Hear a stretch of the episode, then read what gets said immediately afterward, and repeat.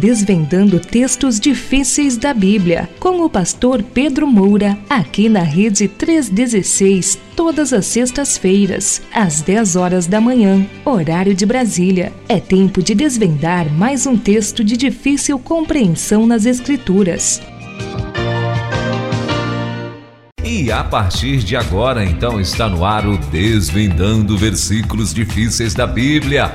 Nosso querido pastor Pedro Moura, né, é um dos quadros campeões de audiência aqui na rede Muita gente, inclusive, na expectativa, já fica aí, né, nos dias de sexta-feira, para esse momento desse bate-papo aqui com o nosso querido pastor Pedro Moura, diretamente de Salvador, pelo menos eu acho.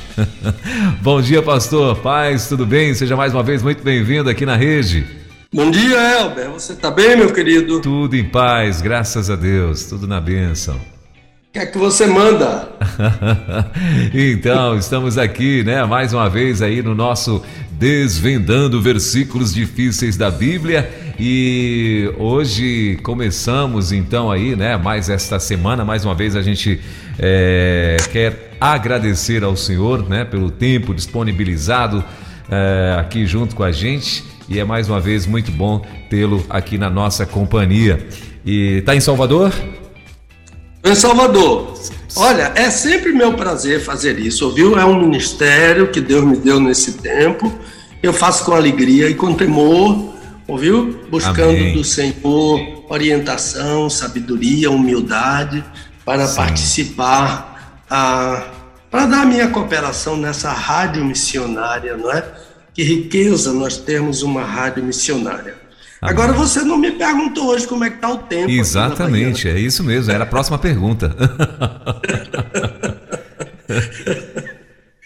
e como é que tá por aí hoje? Tá chuvoso, meu irmão. Chuva, tá meu Deus.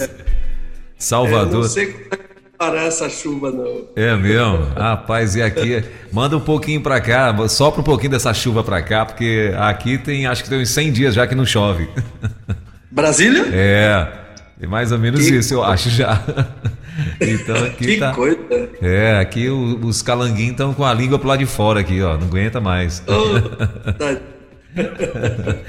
Mas é desse jeito. Meu pastor, olha, antes de nós irmos para o nosso assunto de hoje, né, que é pecado para a morte, né, que é o nosso assunto de hoje, tem aqui uma, uma um questionamento, né, a respeito do assunto da semana passada, né? A, a nossa querida, querida Júlia Silveira, é, que acredito eu agora é ouvinte da Rede 316 também, ela está mandando uma, uma. fez aqui um comentário e no finalzinho ela faz aí uma, uma pergunta. É, posso mandar agora já? Pode sim. Pode. Você está então, me ouvindo bem, não é? Tô, graças a Deus, está tudo bem, estou ouvindo bem. O, o, retorno na rádio também está excelente. Tô ouvindo, eu estou ouvindo a rádio também aqui ao mesmo tempo, né? No ar. E Sim. além da, do nosso estúdio aqui, tem uma, uma, um retorno meu aqui da rádio e está perfeito. Então, assim, ela, é o nome dela, como eu falei, Júlia Silveira, ela está dizendo o seguinte: Pastor, eu me considero filha de Nossa Senhora. É o que ela escreveu. E penso que todo cristão de verdade tem que ser filho dela. Mas eu confesso que fiquei surpresa com o respeito que o Senhor tem por ela. Eu sempre soube que vocês não gostavam de Maria. Até hoje eu me benzo quando passo em frente a um templo protestante. E quando uma amiga me disse que um pastor protestante ia falar sobre os filhos de Maria, eu rezei muito para criar coragem para ouvir. Ela me disse que o Senhor havia respondido a ela e que o Senhor era um homem bom e eu disse a ela: só se ele é exceção.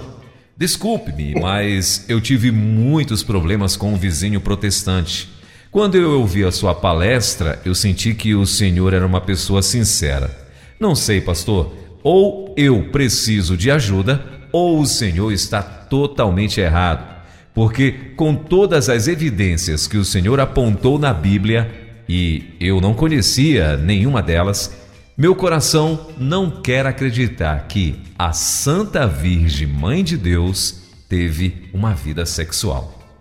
Esse foi o, o comentário dela e Senhor, é, a sua réplica. é, minha amiga Júlia, e, inclusive eu já sei que esse não é o nome dela, mas, uh, mas pode ficar despreocupada. Sim. Uh, eu entendo, eu, eu, eu creio que a, a amiga que ela refere aqui, quando ela diz uma amiga me falou, deve ser aquela primeira, que é a Ângela, né, que começou essa história toda. Também acho que sim. É, foi a primeira a falar, não é? Sim. Então, depois houve uma outra senhora, mas, mas quem apresentou aquela outra senhora foi uma família, né? Foi os, fam os familiares dela. De modo que, é, para mim, é um prazer ah, responder a sua pergunta. Então, vamos lá. Ah, na pergunta dela, ela, ela afirma ser filha de Maria. Então, e ela diz que para ser crente de verdade ou cristão de verdade, a pessoa tem que ser filha de Maria ou filho de Maria.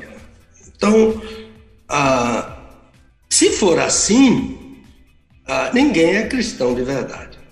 Sim. Porque, porque, porque ela mesma, a Júlia, tem a sua própria mãe. E mãe, a gente só tem uma. As pessoas só têm uma mãe. Não é possível ter duas mães. Pode ter até assim por consideração, a chamar a avó de mãe, de segunda mãe, etc. Então, uma vez eu estava respondendo, não, eu estava fazendo uma conferência e eu não me lembro onde era. E depois abriu, abriu-se um quadro para perguntas. Eu desci do púlpito e fui para mais perto das pessoas. E quando eu estava explicando, e a pergunta era exatamente sobre Maria, e um visitante, lá bem no fundo da congregação, gritou: Maria é nossa mãe. Aí eu, eu, eu disse a ele o seguinte: meu amigo, eu não creio que você ame a Maria mais do que eu. Mas se o senhor ama muito a Maria, o senhor a ama igual a mim. Mas ela não é minha mãe. Deus escolheu Maria para ser mãe do homem Jesus, do seu filho. Ah, mas Deus escolheu para mim uma outra mulher. E Dona Nice Moura é uma outra mulher, ela não é Maria. É, de modo que ela tem, eu tenho certeza que ela escolheu uma outra mulher para ser a sua mãe, a minha amiga Júlia.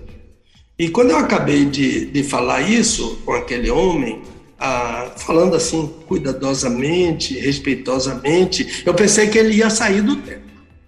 Mas ele ficou ali ouviu com muita atenção e no final do culto veio me cumprimentar. No final daquela conferência, ele veio me cumprimentar à porta. Sim. Então, Maria, Maria não é sua mãe, minha amiga.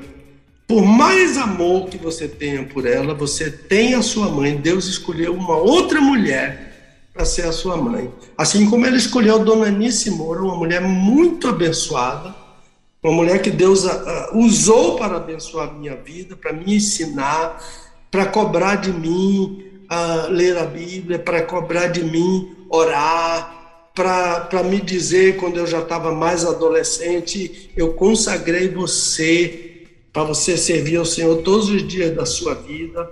E então, certamente Deus escolheu também uma mulher abençoada para ser a sua mãe, amiga.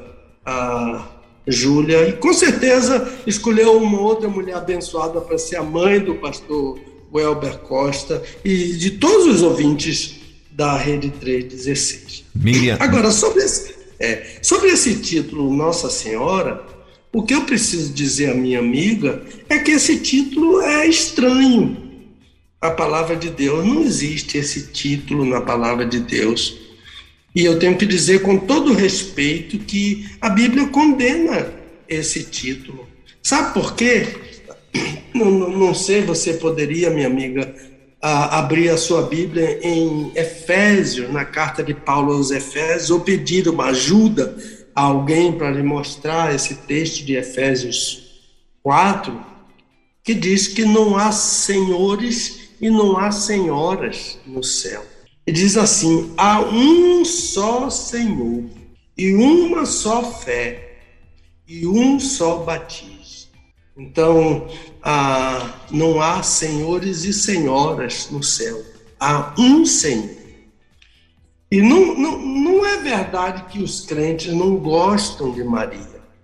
Todo crente ama a Maria. A única diferença é que os crentes seguem a Bíblia e aprendem que só se deve adorar a Deus. Os crentes não adoram a Maria nem a nenhum outro ser humano, nem a animais, nem a coisas criadas por Deus, criaturas de Deus. Sejam as criaturas, o sol, a lua, as estrelas, os animais, ah, os crentes não adoram. Os crentes amam tudo quanto Deus criou. E também as pessoas, né? Que nós conhecemos através da Bíblia, através da história do cristianismo, grandes homens, grandes mulheres, mas os crentes não adoram a nenhum deles. Há, há, há um hino do cantor cristão, eu acho que é o 185. Depois eu vou a, tentar conferir, mas eu não tenho um cantor cristão aqui agora.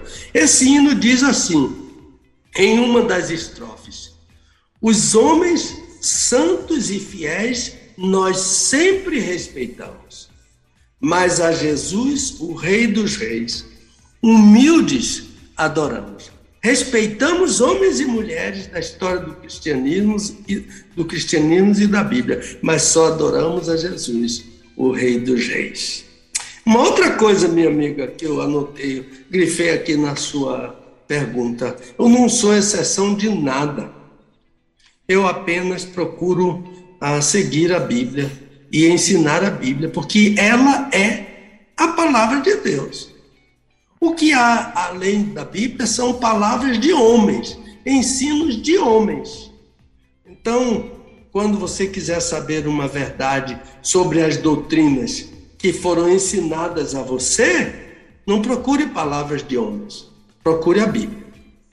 E se você não tiver assim muito traquejo no uso da Bíblia, há pessoas que podem me ensinar. Eu, eu mesmo estarei sempre à sua disposição. E as melhores pessoas, eu quero lhe dizer, são os crentes. Porque os crentes estudam a Bíblia.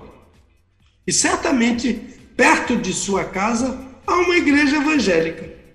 E você não precisa se benzer Estou ah, rindo, sorrindo aqui. Você não precisa se benzer na frente de um templo evangélico. Você pode entrar.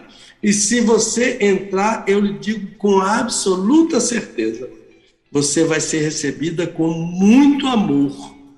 E eles vão tentar tirar qualquer dúvida que você tiver na Bíblia.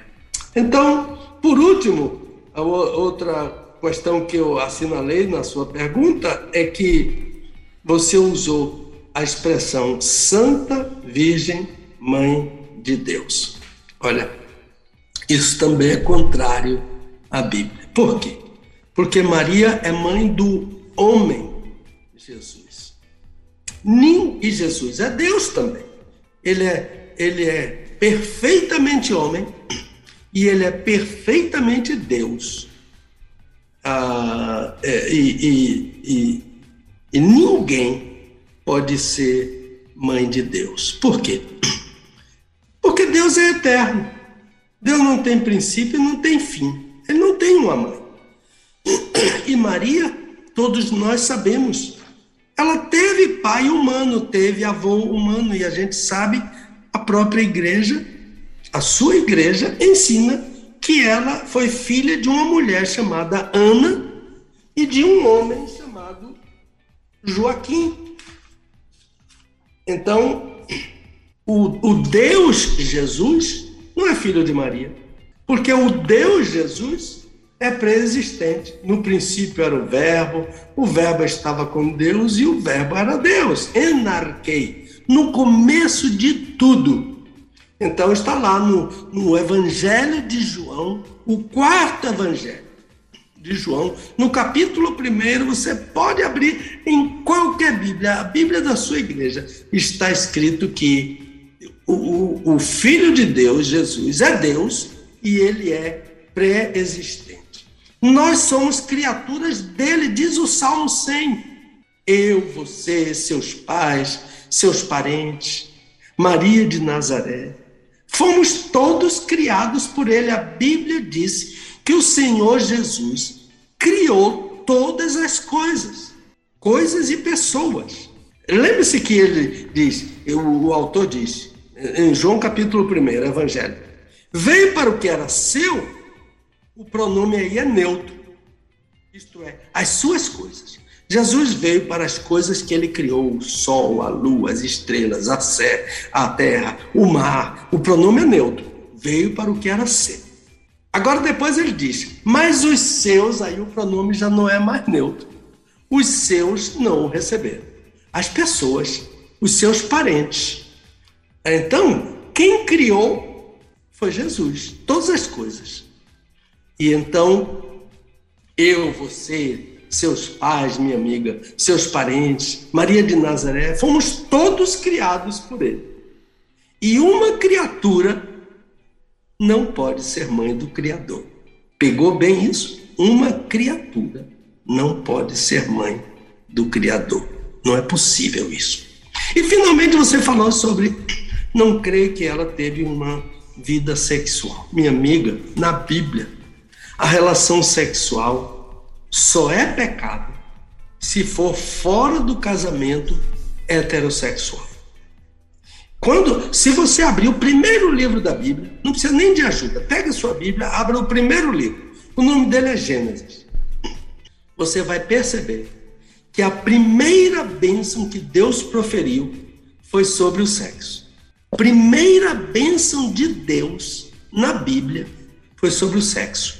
Ele disse: crescei, multiplicai, enchei a terra e dominai-a. Essa foi a primeira bênção da Bíblia. De modo que negar a Maria o direito de participar dessa bênção, de ter uma vida normal, de mulher casada com o seu marido, minha amiga, isso é associar a vida sexual ao pecado. É dizer que Deus criou o pecado, porque quem criou o sexo foi Deus, não foi Satanás. Foi Deus e ele abençoou. Aliás, o meu livrinho, o, o, o Manual do Autor do Casamento, eu falo sobre aquelas expressões sono pesado, costela, osso dos meus ossos e aquelas expressões é que mostram a bênção de Deus em criar o homem macho e fêmea, como diz a Escritura no livro do Gênesis. Então, minha amiga, Deus abençoe você. O Senhor Jesus abençoe você. E nós estaremos sempre à sua disposição. Você pode mandar para o meu e-mail, pode mandar para o, o, o pastor Welber Costa, pode mandar para os meninos, o William, o Romeu, qualquer um da nossa equipe, você pode mandar, pode usar o WhatsApp que o, o pastor Elber vai informar durante essa programação. E eu, eu lhe mando um forte abraço e fraterno abraço, a, a honrado por sua audiência e por sua amizade. Elber, você com a palavra. Oi, pastor. Voltando aqui então, o meu microfone achei que. Acho que o meu, o meu, a minha teclinha que eu achei que estava liberada e não estava. mas assim. Mas você é... ouviu tudo, não foi? Não, não, eu estava só o meu microfone mesmo, mas eu estava na escuta aqui, com certeza. É, então, assim, a nossa querida Júlia Silveira, o nosso WhatsApp para você, se você quiser tirar alguma dúvida, é, ou com a gente aqui, ou então de, diretamente com o nosso querido pastor Pedro Moura. O WhatsApp aqui da rádio é o 11 9 3003 0316. Pode mandar para a gente e a gente vai encaminhar ao nosso pastor. Né? Ou então, diretamente, pode ser também no seu e-mail, né, pastor? Ministério Pastor Pedro Moura, arroba gmail.com, não é isso? Perfeitamente.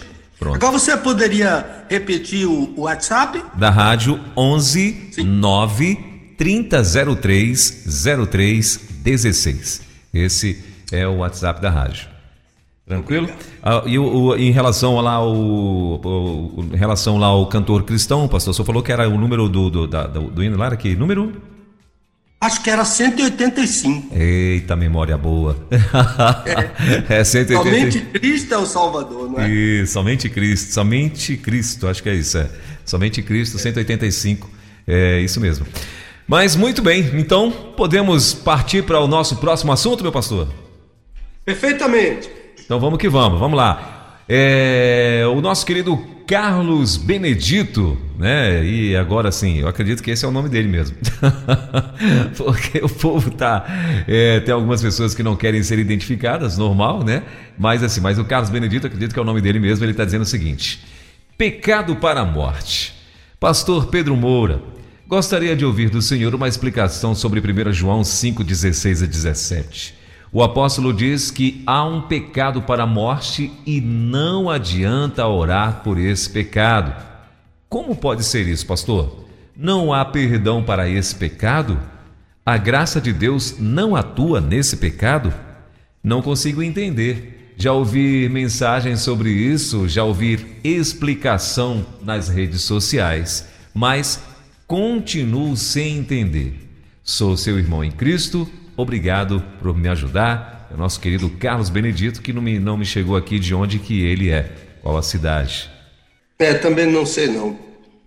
Eu coloquei até uma interrogação. Às vezes a pessoa coloca um nickname, um pseudônimo, né? Sim. Não quer, não quer se expor. Às Sim. vezes, a, quando ele diz já ouvi sermão sobre isso, pode ter sido um sermão do pastor dele, Sim. ele não quer ser identificado e, e, e... mas Sim. isso tudo bem. Ah, eu também tenho um nickname, eu tenho um nickname, meu nickname é Gilgal Moura. é um nome bíblico muito lindo que eu gosto muito. Sim. ok, então posso posso ir? Pode, por favor. Então, é, é, é, eu, vamos, vamos assim devagarinho, passo a passo, né? Sim. Porque eu estou bem convencido que esse texto é controvertido. Tenho amigos que sabem muito mais do que eu e que, e que interpretam diferentemente. E, e, e eu, eu não concordo uh, com tudo, mas eu prefiro respeitar todo todo o desejo assim sincero de elucidar o que se tem tornado de difícil acesso, mas eu sempre defendo uh, firmemente a minha posição. Eu não faço nada levianamente, eu oro, eu busco ao Senhor, eu nunca leio a Bíblia sem dizer, desvendo os meus olhos, para que eu veja as maravilhas da tua palavra. Aliás, esse é o nomezinho que desde os dias da imprensa bíblica eu tenho guardado para o meu livro respondendo perguntas, que na imprensa bíblica eu não dava conta de, de, perguntas que chegavam e algumas eu colocava no Jornal Batista. Então, ah, eu, eu, eu sempre quis defender ah, assim a minha posição. Aliás, a hermenêutica ensina isso, né? Eu vou seguro naquilo que eu entendo que Deus está falando pelo seu Espírito ao meu coração para as pessoas interessadas em conhecer a, a sua santa palavra. Agora, aqui nesse texto a gente não pode fugir da exegese. Eu sei que às vezes a exegese é meio árida. Ah, uma vez eu disse isso a um advogado que lia o meu livro, a, a, a carta de Judas, irmão do Senhor Jesus. Eu disse a exegese sempre é árida. Ele disse: nunca diga isso a parte que eu mais gosto do seu livro é a exegese. Eu digo, olha, achei um, um sirineu aqui para carregar, carregar a cruz, né? Ah, porque a, a, quando a gente senta e diz, vamos fazer a exegese desse texto, está tudo escuro. Mas a exegese vai cavando, né? Vai cavando. Exegese significa tirar de dentro. Mas existe uma palavra exegese são duas preposições. Uma é ek, exegese. A outra é eis. A exegese é colocar dentro. É quando eu coloco dentro do texto aquilo que não está no texto. Então, o que eu quero fazer é exegese. Tirar de lá. Aí vai aparecendo aquela luzinha ah, no fundo, lá e vai aclarando, aclarando, aclarando, como Pedro diz, né? Como uma candeia que ilumina no escuro até que o dia ah, seja claro e a estrela da alva brilhe nos nossos corações. É assim essa maravilha que a exegese nos permite ver a respeito da profecia da palavra de Deus. Mas então, olhe para o versículo 16. Eu sempre aconselho uma Bíblia. E por que eu aconselho uma Bíblia de papel? É porque você pode riscar nela aquilo que você vai achando de importante. Minha mãe tinha um lápis dentro da Bíblia, que coisa linda, não é? E, e, eu aprendi vendo que na Bíblia dela sempre tinha um lápis. E eu sempre tenho um lápis dentro da minha Bíblia que eu aprendi com Dona Níssimo. Então, versículo 16 diz assim: Se algum homem vir, é uma ótima leitura. Eu não estou condenando essa leitura. Mas, como o texto não define quem é esse homem, e diz que é algum, eu prefiro a leitura da minha Bíblia de preferência, que é a Almeida Revisada da Imprensa Bíblica Brasileira, que é a Bíblia Batista. No sentido de, é a Bíblia que a Convenção Batista Brasileira, desde 1900 e, ah, não me lembro bem, 40 até 1946, por aí. 1940 mais 26, 66 desde 66, é a Bíblia oficial da Convenção Batista Brasileira. Ela não lê assim, não. Ela lê assim: se alguém. Eu prefiro essa versão. Qual é a importância? Que importância tem isso? Ah, mas que, se algum homem ou se alguém, que importância tem isso? Veja bem, é sempre aconselhável, prudente, ter cuidado com cláusulas condicionais. Essas que começam com se, a condicional se. Por quê? Porque elas diferem entre si. Por exemplo, quando Paulo diz: se cremos que Cristo morreu e ressuscitou. Lá aquele, aquele texto clássico, né, da escatologia paulina, daquilo que ele fala a respeito da volta de Cristo. Primeiro aos Tessalonicenses 4. Observe, se cremos. Se cremos.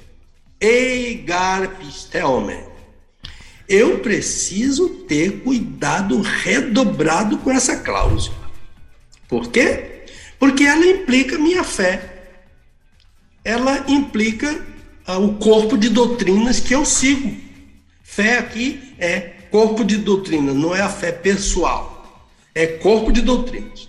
Então, quando ele diz: se cremos que Cristo morreu e ressuscitou, eu leio esse texto e digo: eu creio sim que Cristo morreu e ressuscitou.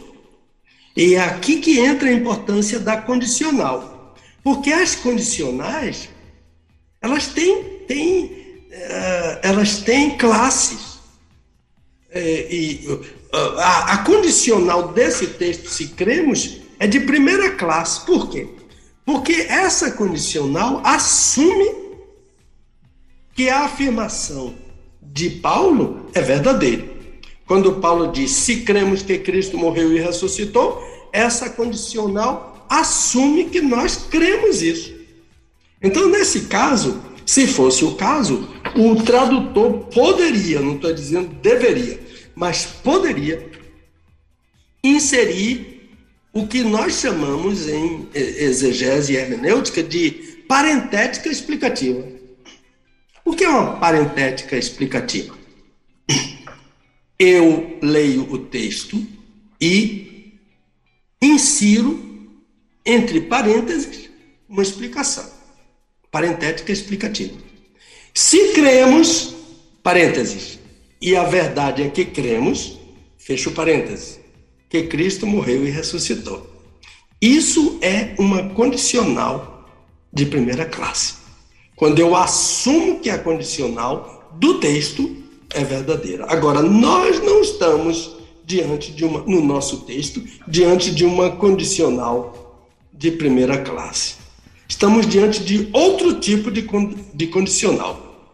Quando o apóstolo diz se algum homem ou se alguém, Isso não compromete em nada a minha doutrina, a minha fé, o corpo de doutrina. Então, qual é o problema então dessa condicional que João usa nesse versículo? O problema é que existe uma testemunha, um homem que viu, isso está claro, mas a condicional não diz quem é a testemunha. Então, esse tipo de condicional é diferente daquela que Paulo usou, se cremos que Cristo ressuscitou. Porque ela não define a testemunha, mas ela diz que existe uma testemunha, se alguém vir. Está levantando uma tese que pressupõe a presença de uma testemunha ocular, alguém que viu. Agora, a segunda parte do versículo. Se alguém vir, seu irmão. Então, essa testemunha já está ficando mais clara. Ela é alguém, mas é alguém da comunidade. É um crente, é um irmão. Estão lembrados da. E a palavra aqui é adelphos.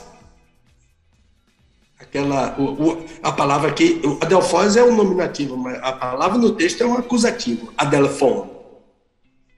Precedido de, do artigo que é comum, o artigo outono, que é o ah, não sei se estão lembrados que a semana passada falamos sobre esse termo, Adelphos, irmão. Aqui é irmão de fé. Por quê? Porque é um membro da congregação. Os irmãos de Jesus não eram irmãos de fé, porque eles não criam em Jesus de João. No capítulo 7, versículo 5. Eles não criam em Jesus. Eles só passaram a crer depois da ressurreição quando Jesus apareceu a seu irmão mais velho, Tiago. Então, todos os irmãos do Senhor Jesus, segundo a história do cristianismo, foram missionários e eles apareciam sempre. Os apóstolos citavam ele dizendo que eles eram membros da comunidade, mas que eles eram irmãos carnais do Senhor Jesus, filhos de Maria, em seu casamento com José. Nos chama a atenção nesse texto é que se trata de um crente. É um crente que está, não é? aí caindo em pecado, um membro da congregação. Portanto, não está falando de um incrédulo, mas de um crente, um crente que caiu em pecado. Aí agora eu pergunto: crente cai em pecado? Olha que coisa, não é? Eu me lembro, não me lembro mais ou menos o ano, mas acho que foi pelos anos 60, que surgiu em nosso meio batista, por parte de um líder, um ensino estranho que o crente não peca mais. Porque tem a mente de Cristo. Coisa dessa natureza, não é?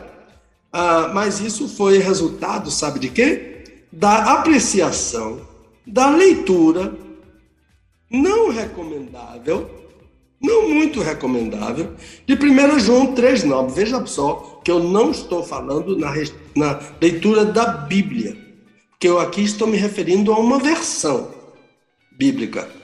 Ah, então, em relação a esse texto, não em relação a toda a Bíblia, ah, de 1 João capítulo 3, versículo 9, que foi revisado na Almeida Revisada, da imprensa bíblica brasileira, que é o texto da Convenção Batista Brasileira.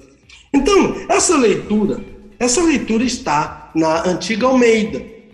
E a Antiga Almeida? A Almeida Revista e Corrigida da Imprensa Bíblica Brasileira. A Almeida Revista e Corrigida da Sociedade Bíblica do Brasil. Essas duas já foram revisadas. Tanto a da Imprensa Bíblica Brasileira como da Sociedade Bíblica. A nossa surgiu a Almeida Revisada e na Sociedade Bíblica surgiu a Almeida Revista e Atualizada. Essas duas revisaram esse texto. Agora, uma outra que mantém esse texto é a chamada Fiel. Então, esse texto não é recomendável nessa versão, porque ele diz assim: qualquer, tanto na revista corrigida da IBB, quanto na revista corrigida da Sociedade Bíblica, quanto na revista corrigida Fiel. Ele diz assim: qualquer que é nascido de Deus não não comete pecado. E onde foi que acharam esse, esse texto? Foi na versão King James. Ela é quem diz, eu vou traduzir aqui, ela diz: qualquer um nascido de Deus não comete pecado. Está aqui cristalinamente no inglês antigo, eles ainda usam doth, D-O-T-H, em lugar do verbo to do, que a gente usa do, das, eles usam D-O-T-H. É o inglês arcaico da King James, da versão uh, King James. Então, essas versões antigas Almeida se louvaram nesse texto da King James. Foi, foi esse texto que trouxe essa, essa versão que não é recomendável desse versão. Porque esse texto afirma que você não peca. Agora eu pergunto, quando eu olho para mim introspectivamente, isto é, olhando para dentro do meu íntimo, eu creio que eu não peco? Que isso? Você crê que você não peca quando você faz uma, uma autoavaliação? Eu coloquei aqui introspectivamente, mas minha esposa leu, leu meu esposo e ela botou assim uma autoavaliação. É, é, é mais claro, né? É mais, é, mais ao alcance de vocês. Ah, então, além do mais, esse texto, do modo como está traduzido, contradiz todo o ensino bíblico a respeito do homem pecador, do ser humano pecador. Ah, eu me lembro de um jovem que procurou o pastor, o pastor dele, e disse: Pastor, todo alegrinho, né, todo entusiasmado, ele disse: Meu pastor, eu li na Bíblia, eu meditei, 1 João 3, versículo 9, ah, e eu cheguei à conclusão que eu não peco mais. Eu tenho a mente de Cristo. O pastor perguntou a ele assim: Não peca mais? Ele disse: Não, não peco mais, pastor. O pastor disse: Ah, muito bem, muito bem. E ele ficou esperando que o pastor falasse alguma coisa e ele disse: Não vai falar nada? Eu disse: Vou sim. Mas antes eu vou conversar com sua esposa para saber se você não peca mais. Aí ele disse: Ah, pastor, mas minha esposa não crê nisso. Minha esposa é incrédula, pastor. E o pastor disse: Eu também. Eu também sou incrédulo. Eu também não creio nisso. Então, a, a, a, a, a revisão que eu lhe falei, a Almeida revisada da IBB e a Almeida revista e atualizada da Sociedade Bíblica do Brasil, já fizeram a revisão disso. E essa revisão fez jus à lição original que é não vive pecando. Não é não peca mais. É não vive pecando. Não fica feliz, não dorme feliz com o seu pecado. Não fica alegre quando se lembra do seu pecado. Ele sente a repreensão do Espírito de Deus. Por isso é que ele não quer viver pecando. Isso é que diz o texto. Agora, voltando ao nosso texto, ainda o versículo 16, a terceira parte. Se alguém ou algum vir um uh, irmão cometer um pecado, como é que a gente analisa isso? Porque isso é uma figura de linguagem, é um hebraísmo. E o, o, o a leitura original, ele, ele, ele, a leitura original é Hamartanonta, Hamartian. Olha, Hamartanonta é um presente ativo do verbo Hamartano, que é Hamartano é o verbo pecar. E por que, que eu chamei a atenção para o, o, o Hamartananta? É porque ele é um presente ativo. E o que é que significa isso? É que o presente grego é repetitivo. Então, ah, quando o verbo está no presente, pedir, bater e buscar, é lá de Mateus capítulo 7, é pedir e continuar pedindo, bater e continuar batendo, buscar e continuar buscando. Ele é repetitivo, ele é enfático. E aqui o presente é enfático, portanto, pecando e continuando a pecar um pecado. Além do presente ativo, ele colocou uma ênfase, porque ele colocou o verbo repetido e o substantivo hamartias, hamartian, ah, para enfatizar ainda mais. Modo que, além do presente ativo, o apóstolo acrescenta o substantivo hamartia, que é pecado. E esse substantivo aparece muitas vezes, mais de 200 vezes, no Antigo Testamento. Hamartia, pecado, é um substantivo feminino em grego, assim como em hebraico, o substantivo é, hataat, pecar, pecado, é feminino. No grego é feminino, no, no hebraico é feminino. Cuidado, hein? Pecado é feminino. Mas é só uma pilhéria isso. Então, a construção literal seria: se alguém vir seu irmão pecando e pecando de novo um pecado. Que coisa interessante. Isso é hebraísmo. Dois verbos iguais, em tempos diferentes, e mais um substantivo para enfatizar aquilo que o autor quer dizer.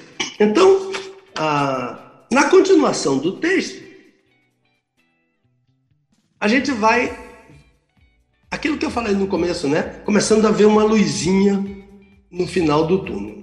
A lição original, original nos ajuda mais do que a nossa versão. Às vezes a lição original não nos ajuda muito ou não nos ajuda, ajuda quase nada.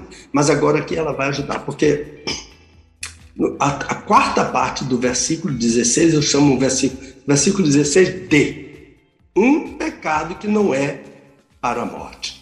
A leitura original afirma que esse pecado é meiprostanaton. O que quer dizer meiprostanaton? Ah, tana, thanatos é morte, né? Thanaton é um acusativo aqui. Então, literalmente, é um pecado não até a morte. Ah, se você viu um irmão pecando, um pecado que não é até a morte. Esse que é a leitura original. Porque se todo pecado fosse mortal, ninguém ia ficar vivo. Né? Mas esse pecado o apóstolo afirma de forma cristalina. Existe um pecado capaz de causar morte. Um pecado até a morte, diz o texto. Jesus também fala claramente sobre um pecado que causa morte. Ele diz, por exemplo, ah, Marcos capítulo Marcos capítulo 3. Aquele que blasfemar contra o Espírito Santo nunca mais terá perdão. Por quê? Porque não existe perdão para pecado eterno. Jesus disse que blasfemar contra o Espírito Santo é um pecado eterno. E novamente Mateus é, capítulo 12, se alguém falar contra o Espírito Santo, não lhe será perdoado, nem nesse mundo, nem no vindouro, mundo vindouro. Mateus capítulo 12. E novamente enfatiza: pecado eterno. E ainda em Lucas 12, Mateus 12, Lucas 12, Marcos 3. Mas ao que blasfemar contra o Espírito Santo não lhe será perdoado. Em que consiste, é, rapidamente, porque esse não é o assunto aqui do nosso texto, em que consiste o, o pecado contra o Espírito Santo? E eu já sei que vai chover pergunta agora sobre isso, pecado contra o Espírito Santo. Basicamente, é atribuir a Satanás uma obra que Deus realizou. Isso a, ele cura por Beuzebu. Isso é atribuir a Satanás o que Deus porque Jesus disse: Mas eu curo não por Beelzebub, senão pelo dedo de Deus. E o dedo de Deus no Novo Testamento é o Espírito Santo. Eu não me lembro a referência aqui agora, mas há uma referência que diz o dedo de Deus, referindo-se ao Espírito Santo.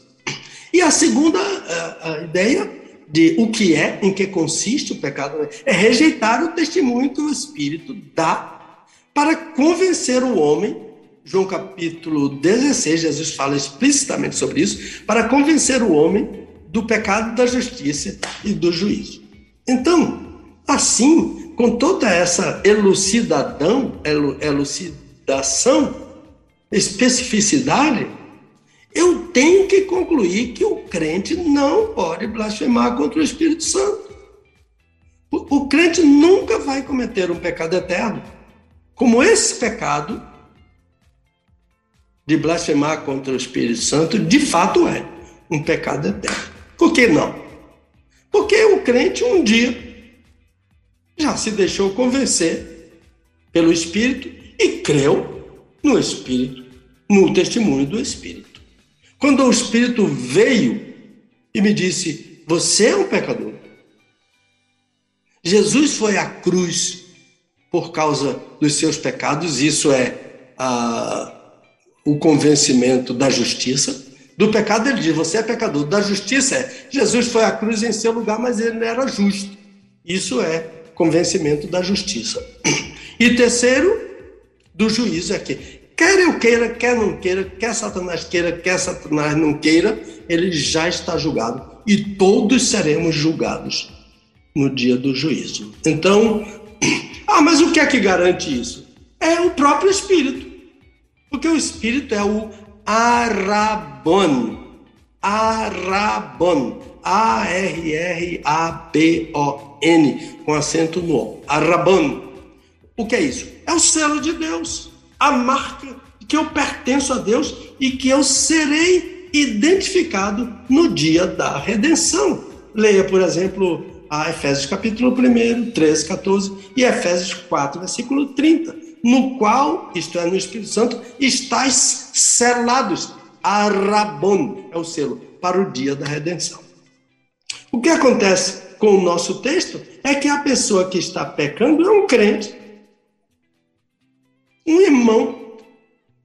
Se alguém vir seu irmão, então, se o pecado do nosso texto não é pecado eterno, logo a morte referida nesse texto não é morte eterna é morte física. Há pelo menos três tipos, alguém já achou quatro.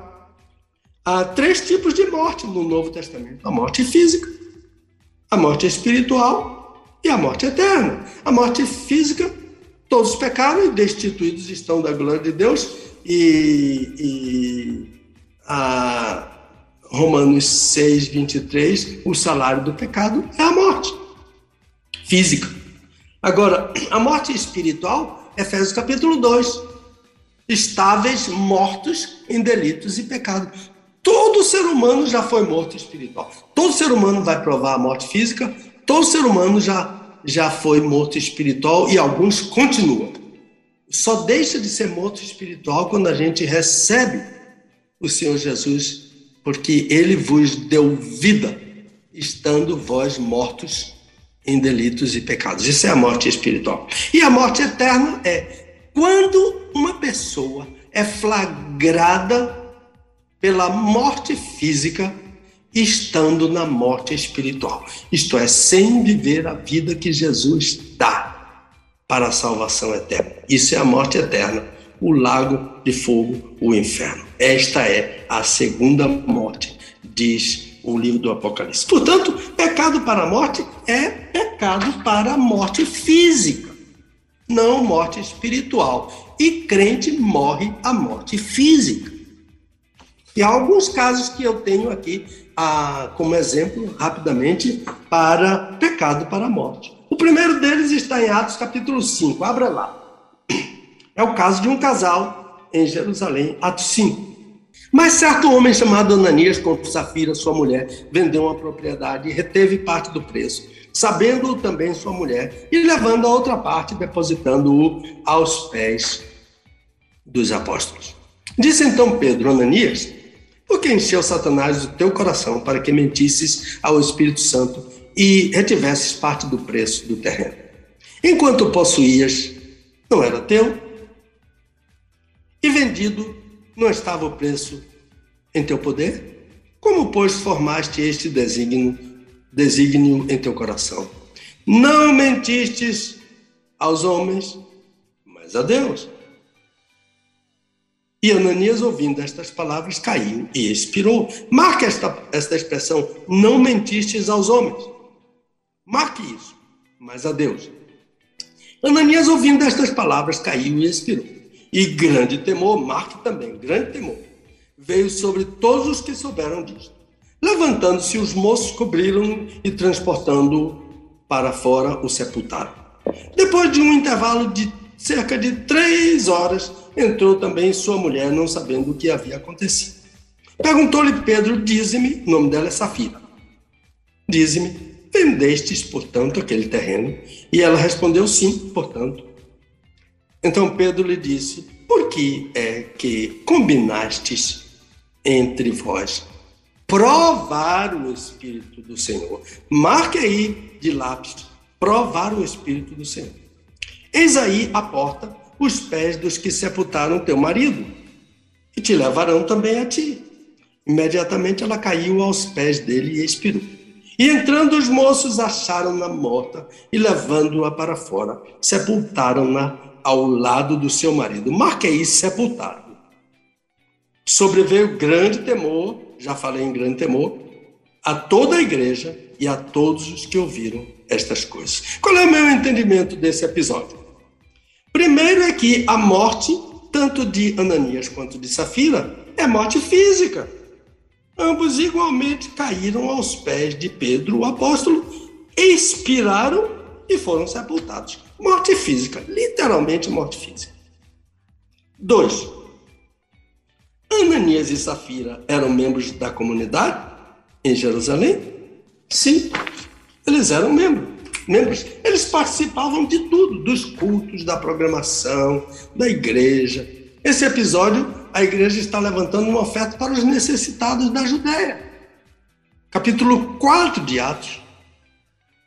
Uh, está o exemplo de, de, de uh, no versículo 36 de 4, está o exemplo de Barnabé. Lembra-se aquele, tem até um hino, homem de Deus. Ele vendeu um campo e entregou o preço. É possível, imagino, né? Não estou inserindo no texto, mas é possível que o apóstolo Pedro lhe tenha feito a mesma pergunta sobre o valor. Você vendeu por esse valor? E o, o, o Lucas diz que, que Barnabé entregou o preço. E, e Pedro disse: olha, entregar o preço ou entregar a parte, isso é uma decisão pessoal. Agora, mentira é outra coisa. Então, qual é o pecado para a morte nesse texto? Nesse episódio, Pedro diz: Não mentistes aos homens, não mentiste aos homens, porque ele falou a cada um, mas a Deus. E no versículo 9 ele disse: Vocês decidiram provar o Espírito do Senhor. Dois pecados. Mentir a Deus é, é, é descrer na onipotência, na onisciência de Deus. Não creio que Deus é onisciente. É que, que quem mente a Deus está dizendo. E provar o Espírito é testar o Espírito. É tentar o Espírito, e tentar é testar. Não tentarás o Senhor teu Deus? Isto é, Satanás queria que Jesus testasse. Ele disse: Não testarás, não tentar. Mesma palavra no grego, não estou me lembrando agora do vocábulo, mas é a mesma palavra. Tiago fala sobre isso. Deus não pode ser tentado, diz Tiago. Então, Deus não pode ser testado sem que haja pecado. Quem testa Deus está pecando. O crente pode cometer esses dois pecados, de mentir a Deus e de provar o Espírito? Sim, pode. Esses dois pecados. Esses dois crentes cometeram esse pecado. E outros, eu vou citar mais pelo menos dois, dois exemplos. O crente pode cometer o pecado de mentir a Deus e de provar o Espírito. O que o crente não pode é blasfemar contra o Espírito. Isto é, atribuir ao Espírito, atribuir a Satanás, atribuir a Deus atribuir a Satanás aquilo que Deus faz. Isso é rejeitar o testemunho do Espírito. Mas o crente já, já se convenceu do testemunho. Então, qual é a consequência de provar o Espírito e de mentir a Deus? A consequência é que Deus pode, é a morte física. Deus pode retirar um crente para que ele não contamine os demais. E também para que os demais fiquem atentos. Observem que eu pedi para você marcar na sua Bíblia. Houve um grande temor, não só na igreja, mas em todo mundo que ouviu. O importante é o efeito que o pecado para a morte causa. Temor na igreja. Quando ele vê um crente que, que insiste em cometer um pecado, um pecado, um pecado, e todo mundo está sabendo de, daquela história, daqui a pouco aquele crente morre. Pode, não estou dizendo que é, pode ser um pecado para a morte. Agora, pecado para a morte leva para o inferno? Em hipótese alguma. Não compete a mim dizer quem vai para o céu, nem quem está no céu, nem quem vai para o inferno. Mas uma coisa compete a mim dizer: o crente não vai para o inferno. O pecado para a morte não leva para o inferno. Ele tira a pessoa da comunidade, porque ela está contaminando outros. E ele causa temor aos demais. Um outro exemplo. 1 Coríntios 5. Eu falei sobre Atos 5. Agora, 1 Coríntios 5. Geralmente, Paulo diz, geralmente se ouve que há entre vós imoralidade. E tal imoralidade que nem mesmo entre os uh, gentios se vê. Quer dizer, dentro da igreja há um tipo de havia um tipo de imoralidade que nem os gentios praticavam a ponto de haver quem vive com a mulher de seu pai, não é com a própria mãe. Isso é incesto. É com uma esposa, uma madrasta, não é? O que aconteceu com aquele rapaz lá, ah, filho de Jacó, que está no Gênesis, essa história. E por causa disso ele perdeu a primogenitura. Ah, como é o nome dele? Eu, tô, eu não estou me lembrando agora. Um dos, o mais velho filho de Jacó. Rubem. E vós estáis inchados, disse Paulo, e nem planteastes para que fosse, olha, marque isso na sua Bíblia, para que fosse tirado do vosso meio quem praticou esse mal. Eu, na verdade, ainda que ausente no corpo, mas presente no espírito, Paulo não estava lá em Corinto, já julguei como se estivesse presente. Julguei aquele que cometeu esse ultraje, essa infâmia. Em nome de nosso Senhor Jesus, congregados vós e meu espírito, por exemplo, em nome do Senhor e com a autoridade da igreja, seja ele entregue a Satanás para a destruição da carne, para que o espírito, veja aí, a marca aí, destruição da carne. Marque também, entregue a Satanás, para que o espírito, marque aí, o espírito dele, do rapaz, seja salvo no dia do Senhor. Não é boa a vossa jactância, isso é a vossa arrogância. É, é, passar a mão sobre pecado de gente na igreja, geralmente de gente de importância, é arrogância, diz Paulo. Não sabeis que um pouco de fermento, marque também aí, um pouco de fermento, leveda a massa toda? Qual é o meu entendimento desse texto? Primeiro, versículo 2 vai na mesma linha de Atos 5. A expressão fosse tirado do vosso meio. Ananias e Safira foram tirados do meio pela morte física. Esse rapaz fosse tirado do um jovem imoral, retirado para não para não contaminar a para, para não contaminar outros jovens, certamente. Paulo é bem explícito aqui nesse ponto. E mais explícito até do que Pedro, porque ele diz: um pouco de fermento, aquele rapaz era único ali na congregação, cometendo esse pecado, um pouco de fermento leveda a massa, contamina a massa toda. E, e, e a congregação vai sendo contaminada por causa de um imoral, geralmente um, um, um indigno, né? geralmente um, um jovem contaminando outros, mas pode ser também, porque Paulo diz aos Efésios, a, a, a Tito, que um, um, um, um homem idoso deve ser prudente.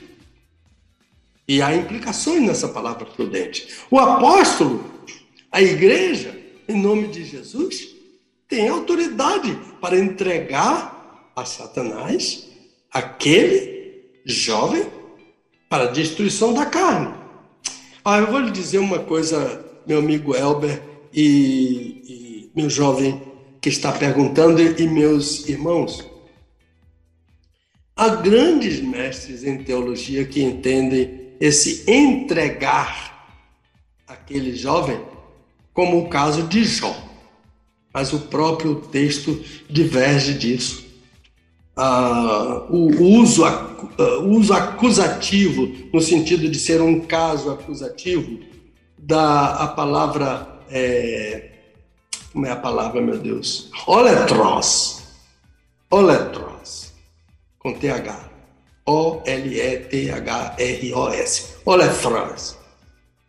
Retira qualquer possibilidade desse entendimento, porque oletros é destruição pela morte. Não é o caso de Jó, porque Deus ordenou a Satanás: não toque na vida dele. E Jó não morreu daquela enfermidade. Ah, e aqui não, é um caso de pecado entregue para destruição pela morte.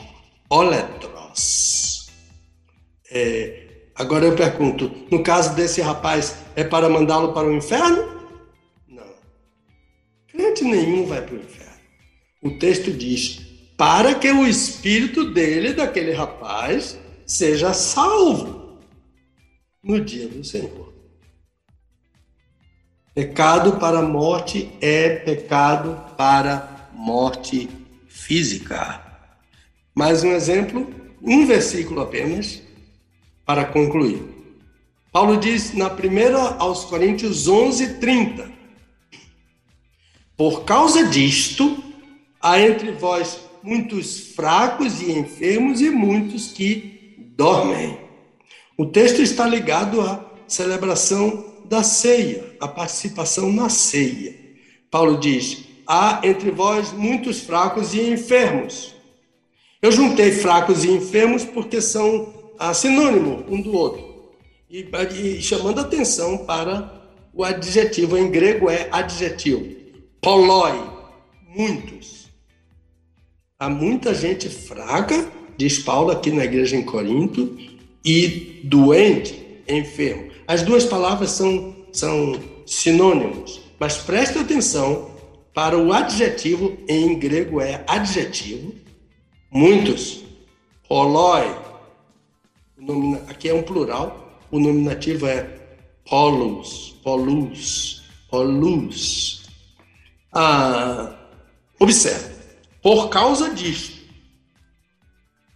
esta expressão não pode deixar batida, passar batido nesta expressão. Né? Portanto, porque, se, agora, essas expressões, cuidado, pare e volte para ler o que veio antes.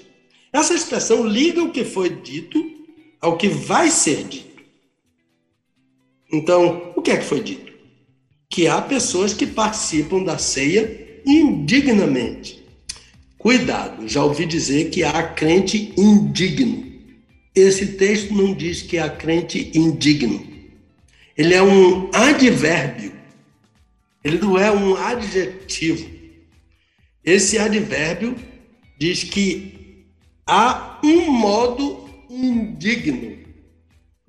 é um advérbio de modo, indignamente. Há um modo indigno de participar da ceia. E as consequências são graves, por isso que Paulo diz: examine-se, examine-se, cada um. E não diz, examine-se e saia daí, não. Examine-se e beba. Examine-se e coma. Paulo pressupõe que quando eu me examino, eu olho para dentro de mim introspectivamente, faço uma autoavaliação, aí eu digo, Senhor, que coisa, perdoe-me, Senhor.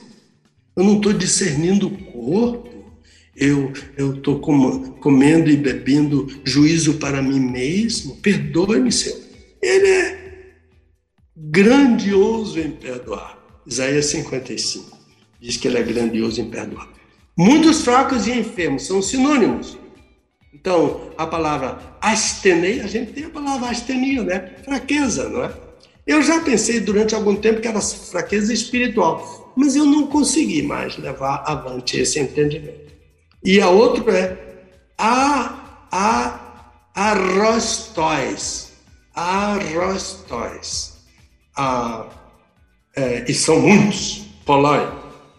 Agora, e muitos que dormem. Agora, esse muitos aí, dos que dormem,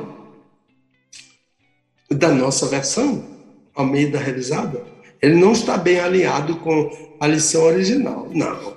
Porque o original não lê mais polói, ele, ele, ele lê ricanoi.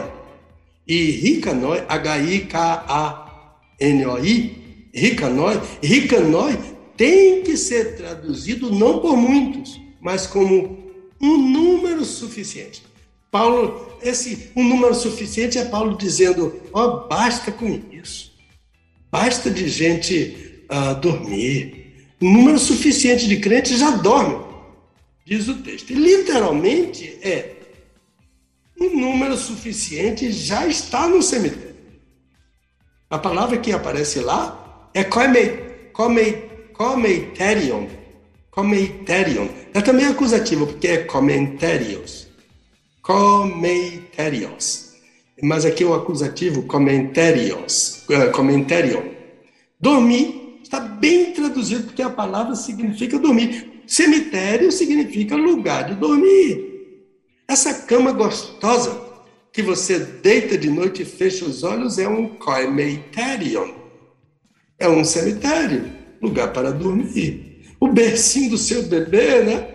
É um cemitério, é lugar de dormir. Só que lá é dormir até a ressurreição, né? cemitério, cemitério. A conclusão agora sobre esse texto de Paulo é que em Corinto havia muitos crentes doentes, doença física, mas um número suficiente. Paulo já achava que não precisa mais já tem um número suficiente de crentes que pecou para a morte e foram tirados. A palavra que Paulo usa em 1 Coríntios 5, aquele rapaz precisa ser tirado da comunidade. Ele usa aqui agora tirado para o cemitério. Por isso estão dormindo no cemitério. Conclusão.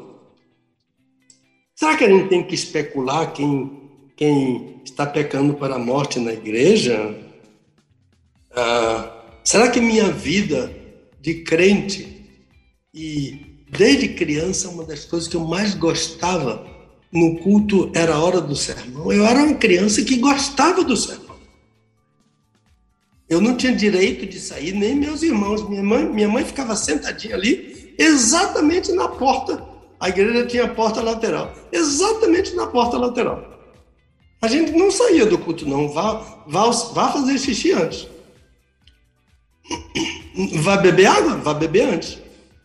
E então, a criança que gostava, eu aprendi a gostar da hora do sermão. Será que a minha experiência, eu nasci em 1949, digamos que lá pelos anos ah, com sete, oito anos, nove anos, eu gostava de ouvir o sermão. Eu lembro de sermão da minha infância. E então, será que eu posso trazer a memória de crentes ah, que, que, por causa do, do que eu leio na Bíblia, crentes que, que ah, pecaram para a morte? Ah, não sei não. Não sei não. Ah, também não cabe ao pastor orar por um crente, para um crente ser promovido à glória, Senhor. Esse irmãozinho está perturbando aí, Senhor. Promove ele para a glória, leva ele, Senhor, para perto do Senhor. Leva essa irmãzinha aí que está atrapalhando. Não, não cabe isso ao pastor, não. E olha uma coisa aqui que eu preciso chamar bem a atenção. Todos esses casos que eu citei, e são os casos que estão no Novo Testamento, todos eles estão sob a autoridade de um apóstolo. E como eu creio aqui, particularmente, que apóstolos são somente os doze e Paulo, então eu, como pastor, não, não, não vejo autoridade hoje para um líder orar pedindo que um crente morra, que ele seja tirado da comunidade porque ele está contaminando a comunidade. Ah, pastor, e eu tenho, eu conheço uma argumentação sobre isso dizendo que pode sim.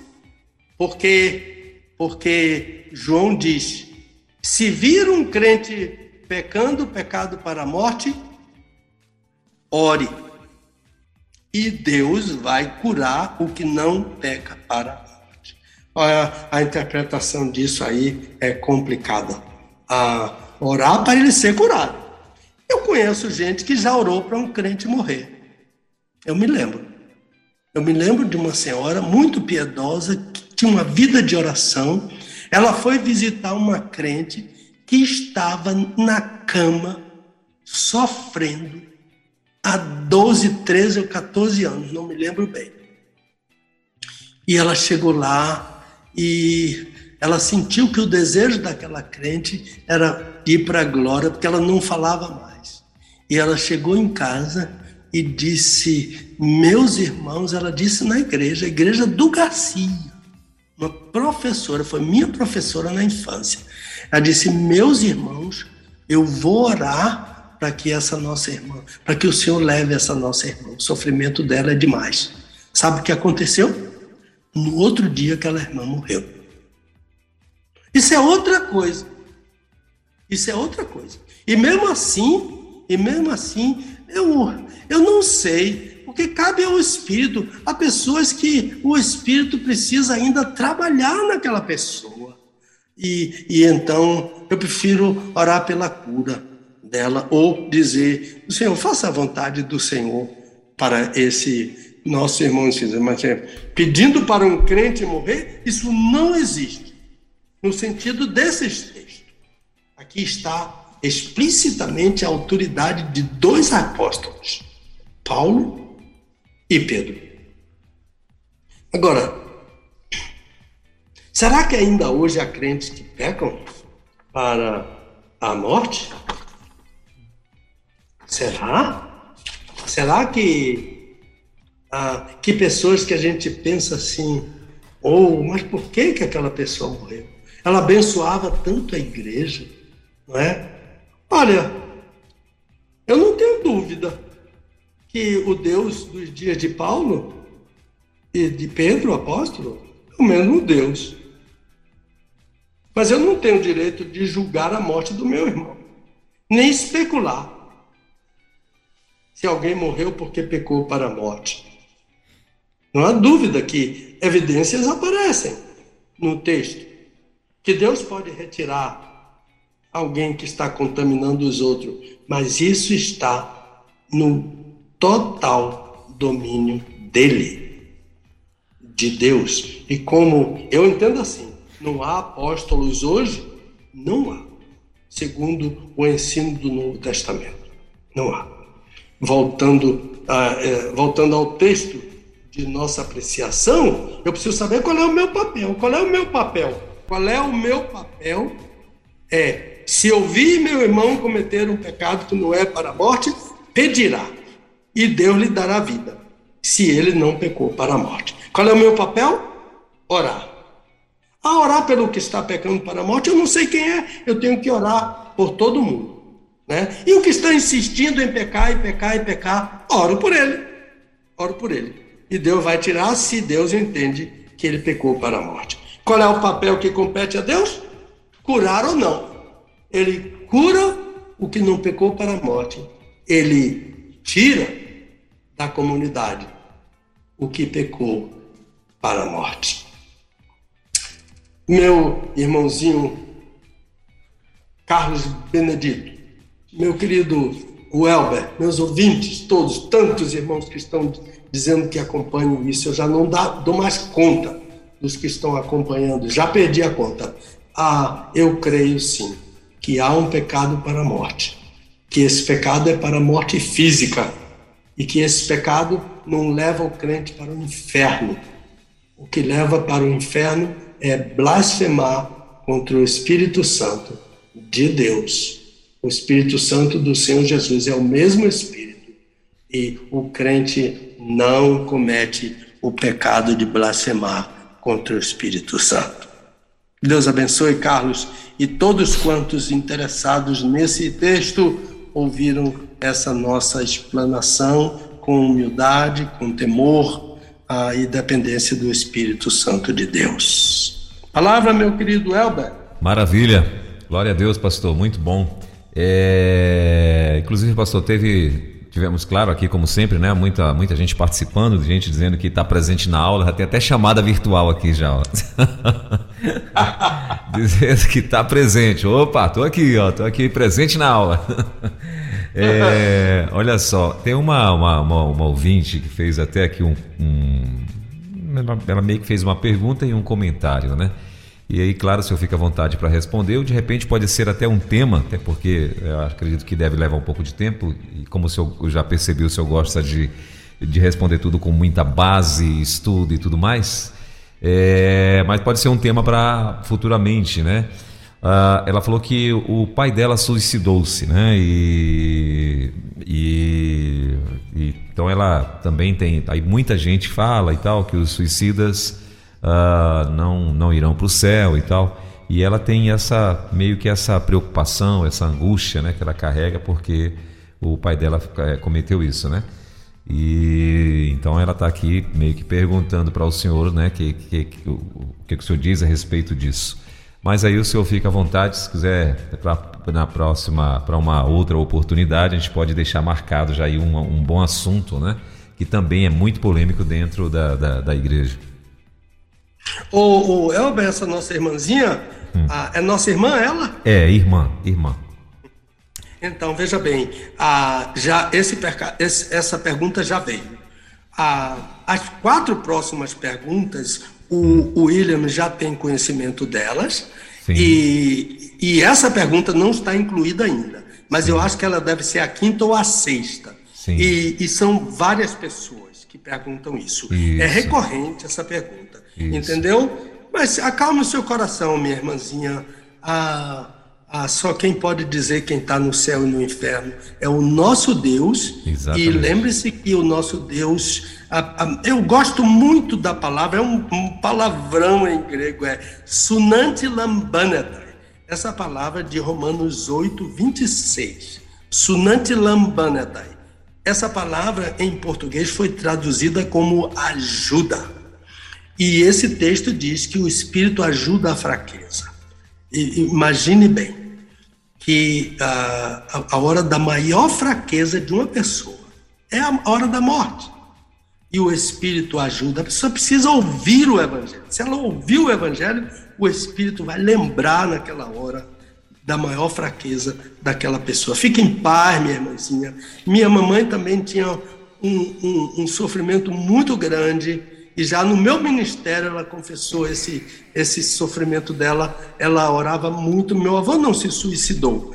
Ah, e eu vou nessa pergunta que vem sobre a suicídio. Meu avô não se suicidou, louvado seja Deus. A, a questão do meu avô era outra, que angustiava minha mãe, e também me angustiou durante algum tempo que eu soube a, de que ele nunca confessou a Jesus como seu Salvador. Então eu vou incluir a experiência do meu avô, meu avô Ito, tão amado. Ah, o nome dele era Sebastião, a gente chamava ele de vovô Ito, a gente não conheceu ele vovô Ito. Ah, então, ah, quem sabe quem está no céu e quem não está no céu é Deus. Fique em paz, minha irmãzinha, em nome do Senhor. E sexta ou sétima pergunta daqui em diante vai ser sobre suicídio. Maravilha, maravilha. E na próxima semana, pastor, nós estaremos falando é, sobre uma questão interessante, né? Sobre a experiência de Davi diante da morte do filho de Betseba. Ah, Muito. E a, a pergunta é: o que acontece quando bebês morrem? Eita, interessante, hein?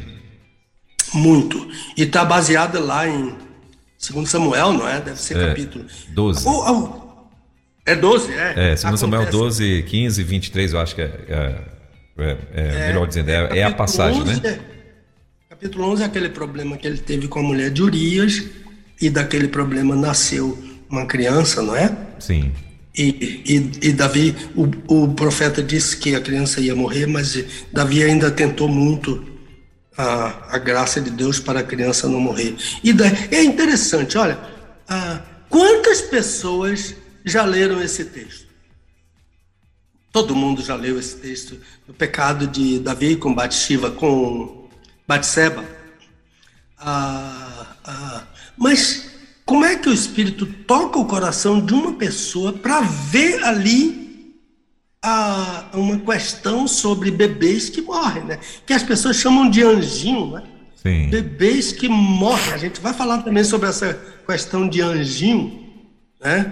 Ah, eu até sugiro a leitura de um livro, está traduzido em português e pode ser achado aí nas, nas, nas, na internet, nessas prateleiras, nessas livrarias da internet. Meu Anjinho Desconhecido. Sim. Com certeza, em inglês, vai achar, pode encomendar a qualquer hora. Agora, o, a tradução em português, Meu Anjinho Desconhecido, a, daquela escrito por aquela esposa daquele grande ator americano Roy Rogers, né? Na adolescência da gente, todo mundo gostava de Roy Rogers. Né? A esposa dele teve uma criança que morreu assim aos 13, 3 anos de idade ela escreveu um livro sobre bebês que morrem.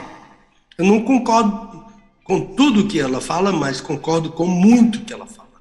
E é, é bom se você, daqui a uns seis programas, vamos falar sobre isso e vamos incluir a, a ideia de, desse livro.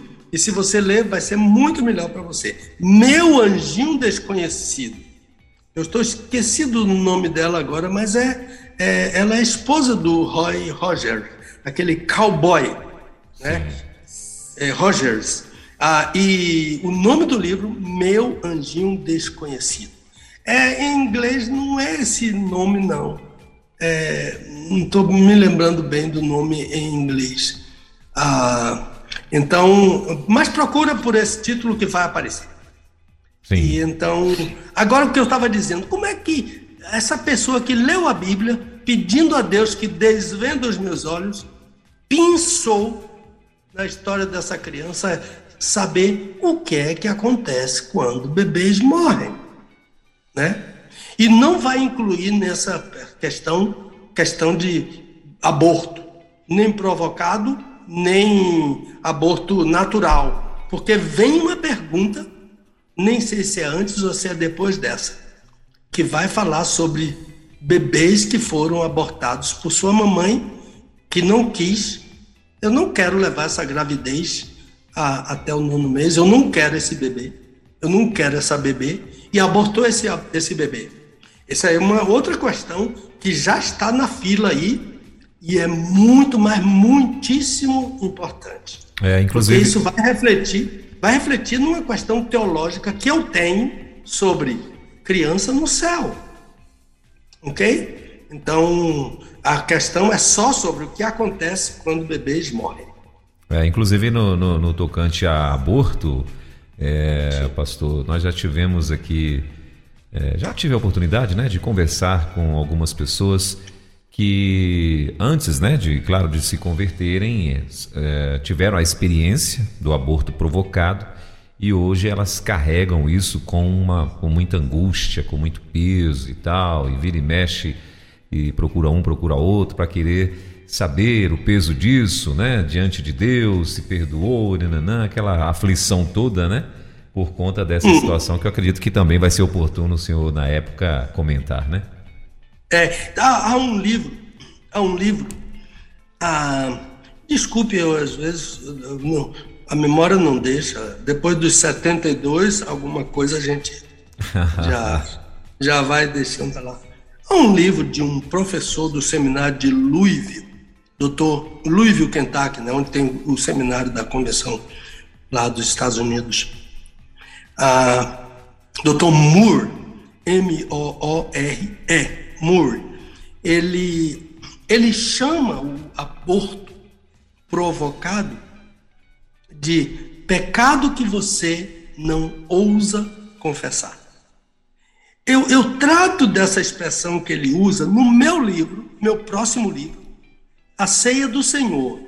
Esse livro já está pronto, a pesquisa toda feita, eu estou aqui batendo a cabeça. É, e minha esposa está orando por mim, porque eu fiz uma pesquisa muito grande agora tem material demais. E eu tô. O que é que eu apago? O que é que eu não apago? O que é que eu repeti aquilo de um livro de 260 páginas? Fica complicado você fazer isso, mas meus ouvintes, por favor, orem juntamente com a minha esposa Dulce, para que Deus me ajude a definir a o, o, os capítulos do livro Ceia do Senhor, que eu quero, com a graça de Deus, lançar no próximo ano, de preferência no Congresso da Ordem dos Pastores, a, na próxima convenção presencial. Se isso não acontecer, ele vai ser lançado mesmo aqui na 316, vai ser lançado ah, no meu Facebook, nas igrejas que pedem o lançamento dos livros. Mas eu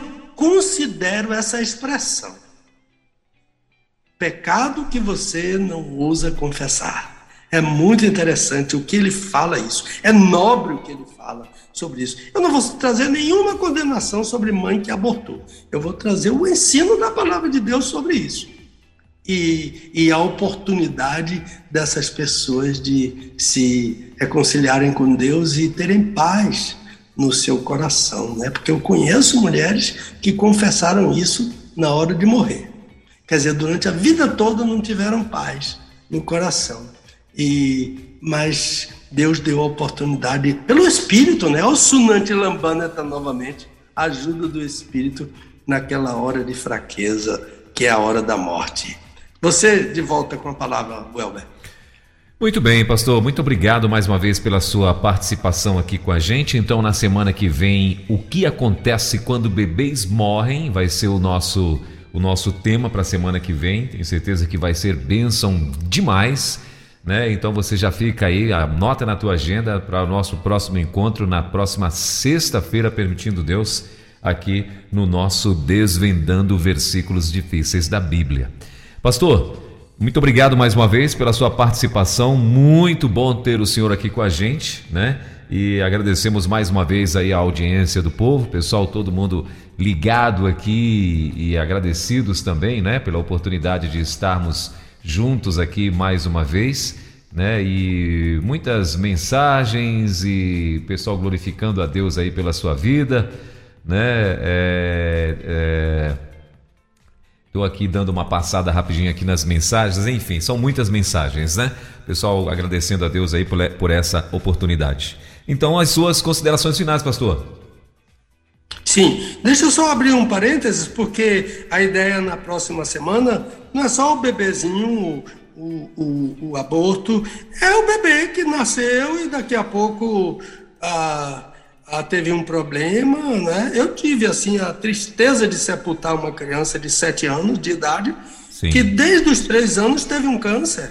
e morreu, e eu, me, eu vi a angústia daquela mãe. Sim. Ela tinha questão teológica nas, nas perguntas dela, e a angústia dela era muito grande, que a crença dela, a fé a, que ela cultivou no coração, não dava nenhum descanso a ela diante da morte do bebê dela.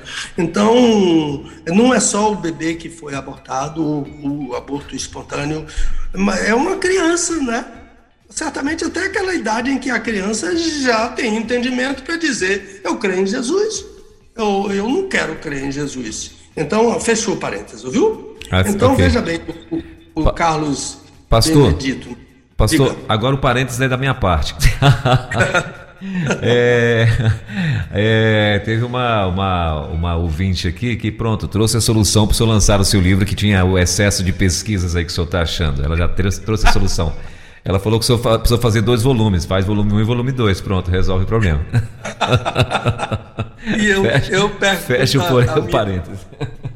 E eu, e eu pergunto à minha irmãzinha, e o tempo para fazer dois? Porque eu já tenho um, um, um programa editorial, entendeu? Sim. Tá, um deles, um deles é o Desvendando, uh, Desvendo os Meus Olhos, né? Que desde 90, nos dias da, da, da imprensa bíblica brasileira, desde 90, esse livro espera, uh, espera a vez dele, né? Desvendo os Meus Olhos. Mas quem sabe, daqui a uns 50 programas, né? Batendo os que já, já foram e, e outros, outras questões que eu tenho aí daquele tempo, a gente tenha mais facilidade, porque os meus livros eu mesmo editoro, né? Eu tenho um programa em design, Sim. eu editoro, tenho uma, tenho uma irmãzinha, a, a, uma senhora que é nossa amiga lá da editora gráfica, ela pega a editoração, ela leva para casa, e eu não pago a editoração pela bênção que ela nos traz. É, é, é nosso ouvinte aqui da, do, do Rede 316, semanalmente. Eu até peço suas orações por ela, Dona Virgínia, nossa amiga Maria Virgínia, nossa amiga que nos ajuda e é nossa ouvinte também. Ah, então, maravilha a, a nosso, nosso programa editorial, editorial tá meio atrasado, então fazer dois volumes de um livro só, não creio, não. Colocar aquilo que é necessário, né? No livro. A, a pesquisa excedente fica aí para sermões, para folhetos, para coisas dessa natureza. Certo. Hum, então, as considerações, não é? Sim, o senhor estava falando alguma coisa e eu cortei o senhor, me perdoe.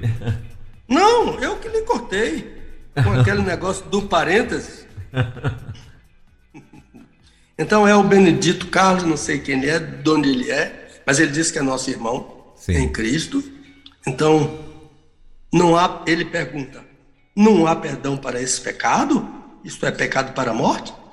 Sim, há perdão para todo pecado que um crente venha cometer. Agora, por que há perdão para todo pecado? Ah, esse perdão não é plataforma para ele viver pecando. Ah, eu peco porque, porque Deus vai me perdoar. Não brinque com o pecado. Sim. Porque o pecado é um inimigo seu. Ele, ele jaz a porta. Ele jaz a porta. Gênesis capítulo 4. Segundo, a, a graça de Deus não atua nesse pecado? A resposta é a mesma. Sim, a graça salva eternamente. Desde que a pessoa aceita a salvação em Cristo, sua salvação é eterna. Jesus não é eterno? Então, um Deus eterno não tem uma salvação efêmera. A salvação dele é eterna, como ele é eterna. Desde a fundação do mundo. Lembre-se, a mais antiga promessa de toda a Bíblia está em Tito, capítulo 1, versículo 2 a esperança da vida eterna que Deus prometeu, Deus que não pode mentir, prometeu antes da fundação do mundo. Então é eterno, como Jesus é eterno, Ele é o mesmo, ah, como Deus é eterno, o Pai, o Filho é eterno, o Espírito Santo é eterno. Deus eterno não tem salvação efêmera, isto é, efêmero, é, é grego, é de um dia só. O pão que a gente come na padaria é efêmero, Mas o pão que é Jesus não é efêmero, é eterno. Ah, mas a graça também não é plataforma para pecar. Sou salvo pela graça, vou pecar, vou pecar, vou pecar. Cuidado. Ah, então ele, a, a resposta é: só não há perdão para uma pessoa que blasfema contra o Espírito Santo. E esse pecado o crente não pode cometer. Agora, qual é o perigo, o perigo de viver em pecado? É que um dia o pecado vai, ele vai, uh, ele vai fazer a parte dele. Olha, anote aí, meu leitor, Números 32, 23. É um, um versículo que, que o, é bom o crente memorizar. É, número, é, números, é Números 32, 23. O teu pecado te achará. O teu pecado vai te encontrar uma hora. É o que Deus disse a Caim, capítulo 4 do Gênesis. O pecado jaz à porta, Caim. Deus disse isso. Agora, o que é que Deus disse mais a Caim? Compete a você dominar sobre o pecado. Vê? O pecado não vem para lhe dominar e você não tem jeito, não. A Bíblia diz compete a você. Gênesis 4, eu acho que é versículo 7. Compete a você dominar sobre o pecado. E lá também, em Coríntios, Paulo diz: com toda tentação, Deus dá um escape para que você possa sair. Agora, eu queria somente dizer agora o que é que significa jaz a porta. Você que gosta de assistir documentário lá da África, daqueles predadores ah, em busca das suas presas. O maior predador ah, que a gente conhece, animal grande, é a leoa. Você já viu como. Preste bem atenção como a leoa fica quando ela vai dar o bote em cima da presa desavisada. Olhe bem para essa parte, os músculos das mãos, né? As patas da frente da leoa são chamadas de mãos, né?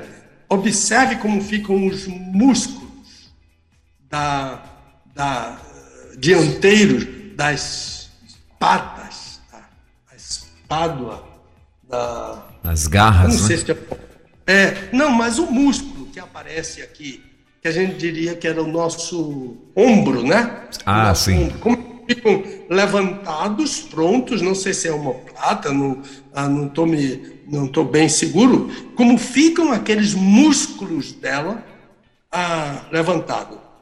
A figura que Deus usa para, para cair, quando ele diz o pecado jaz, essa palavra é a posição da leoa para dar o bote. E leoa para o ataque. Então, o que, é que a presa pode fazer? É não ficar o tempo todo comendo, comendo, comendo, bebendo, sem levantar a vista ao redor, sem saber onde é que está sem saber o que é que está fazendo, né? para você não ser selecionado por ela. Então, pecado jaz à porta, disse Deus a Caim, mas compete a você, Caim, dominar sobre o pecado. Deus abençoe Carlos Benedito, Deus abençoe todos os ouvintes, Deus abençoe você, Cláudio, ou o Elber, Deus abençoe os, os meninos aí, chamo de meninos, porque eles têm idade de ser meus filhos, alguns foram meus alunos, é o William, o Romeu, o, o Fabrício. William, o, é o Fabrício, o Samuel Mouta, toda essa gente querida. Deus abençoe a Rede 331, Deus abençoe o nosso querido pastor Brandão à frente e todos quantos trabalham. Hoje teve um irmão que disse tem gente escondida, né? Que ninguém conhece, né? e, mas que está aqui ativamente a, nos, nos ajudando aqui para que o, o, esse quadro aconteça na, na Rádio 316. Palavra com você. Maravilha. E se você me autorizar, eu já desligo o meu microfone. É, maravilha, só mais uma coisa, pastor, só para atender aqui um, um, um, ouvinte que depois eu não, eu não vou saber é, responder. É, o senhor falou a respeito do doutor Kentucky, é assim? Como é que pronuncia? Não, o nome dele é Dr. Moore. M-O-O-R-E. Sim. Ah, doutor... Ele é professor do Sim. Seminário de Lúvio. Mas se colocar esse nome, aí eu não estou me lembrando do primeiro nome dele, mas a pessoa interessada pode mandar para o meu e-mail, que Sim. eu mando o nome dele completo e o nome do livro. É um livro que tem vários autores, vários autores, uh, vários teólogos, inclusive o Dr. Schreiner, uh, que também é professor, e outros pastores, uh, teólogos batistas dos Estados Unidos. Eu não me lembro de todos, mas são uns quatro ou cinco autores desse livro. Então ele, ele manda para o meu e-mail, não é? Você toda hora está avisando aí, dizendo qual é meu e-mail aí. Ele manda para o meu e-mail, eu mando o nome completo do livro, mando até a página em que ele fala sobre esse pecado que você não ousa confessar. Maravilha. Então, perfeito, pastor. Eu, eu vou. É, os nossos ouvintes então já, já entenderam, né? Então, pessoal, você mandar lá para o Ministério Pastor Pedro Moura, arroba gmail.com, né? E aí você vai receber então aí o nome do livro, o nome completo lá do Dr. Moore, para você tirar aí as suas dúvidas. Tranquilo? Meu pastor, mais uma e vez. Fico, muito... E fico feliz que você recebeu Canta a Sã Doutrina e o livro, não é? Isso, exatamente. É, recebemos, recebemos aqui, graças a Deus, deu tudo certo, né? Está aqui, né? É, é o nosso. É, já consegui também, inclusive, nomear né, todos os, os CDs e estamos passando lá para os nossos queridos Romeu e Luiz, né? E claro, a gente vai estar incluindo sim aqui na nossa programação né, o Canta a Sã Doutrina, o pastor Pedro Moura, e tu, porém, canta o que vem a Sã Doutrina, né? É, é, é o, o, o, o, tema lá, que está lá em título, capítulo 2, versículo 1. Então, para você que está aí plugado com a gente, esse é o CD aí do, do, do querido pastor Pedro Moura, que você vai estar conhecendo as músicas em breve aqui na Rede 316. Meu pastor, muito obrigado mais uma vez, que Deus te abençoe e até a próxima sexta, permitindo Deus. Se Deus quiser, o Senhor te abençoe e te guarde. Amém, igualmente, meu pastor. Desvendando textos difíceis da Bíblia. Com o pastor Pedro Moura, é tempo de desvendar mais um texto de difícil compreensão nas Escrituras. Aqui na Rede 316